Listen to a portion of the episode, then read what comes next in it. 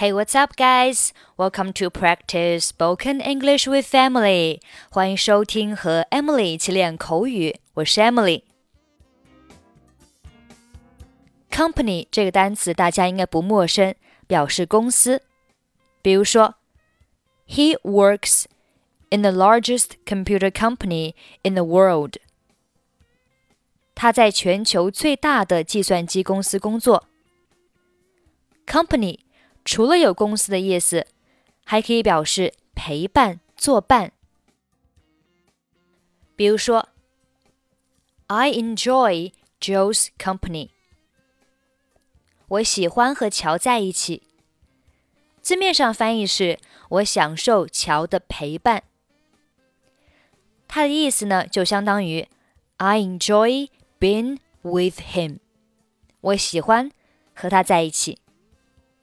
再比如说，Don't go, I need your company。不要走，我需要你的陪伴。Don't go, I need your company。Keep somebody company 是一个短语，表示陪某人作伴。比如说，He is busy with his work, but he always finds time to keep me company. 他工作很忙，但是他总会找到时间陪我。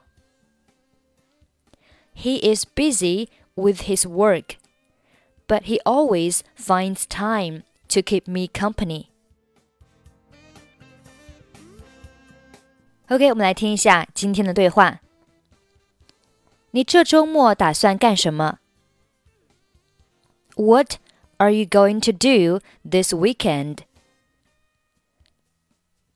我目前还没有什么打算，你呢？I don't have any plans yet. Do you? 我想好了，我打算周六去蹦极。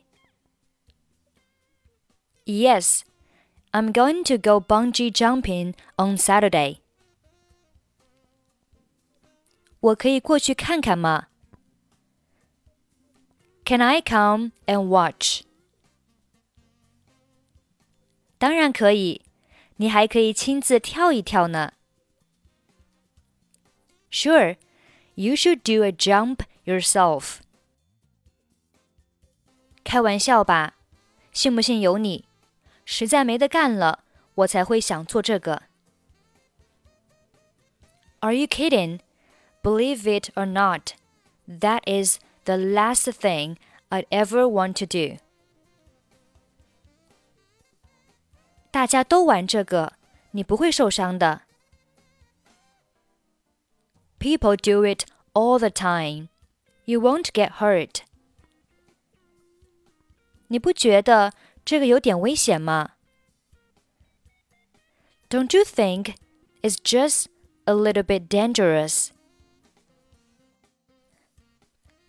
蹦极公司的工作人员会有很多安全措施。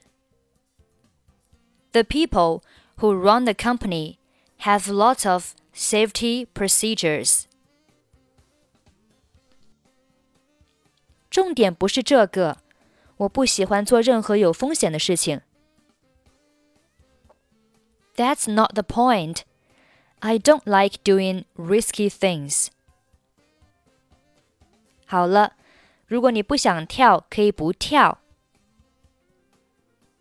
Okay.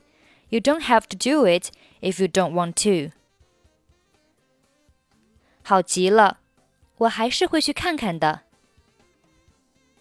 Good, I'll come and watch though. 有人陪着我也挺不错的。It'll be good to have some company. 你跳之前，他们会教你怎么使用安全设施吗？While they teach you how to use any safety equipment before you jump，他们会向你解释清楚怎么做，会发生什么事情。可是，一旦绳子断了，你也无计可施。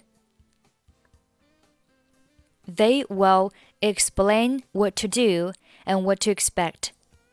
but there isn't much you can do if the cord breaks. 所以这项运动还是相当危险的。So it is really dangerous then. 别担心，不会有事的。Don't worry, I'll be fine. 你真是疯了！ 我真不敢相信你会去蹦极。You're absolutely crazy. I can't believe you're going to do it. 你应该尝试一下。如果你敢直面自己的恐惧，你就什么都不怕了。You should try it. If you face your fears, you will be able to do anything. 相信我，蹦极运动不适合我。Trust me, extreme sports are not for me.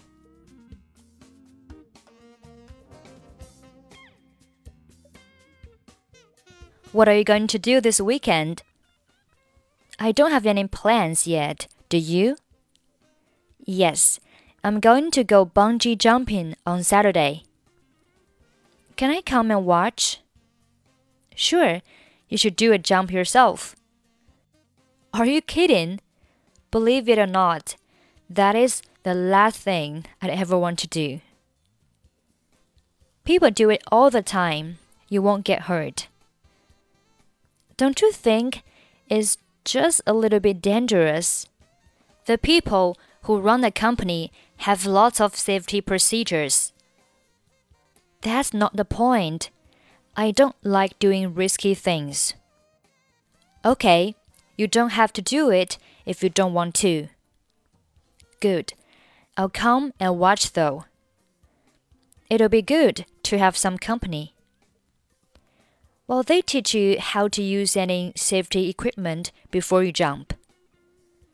They will explain what to do and what to expect, but there isn't much you can do if the cord breaks. So it is really dangerous then.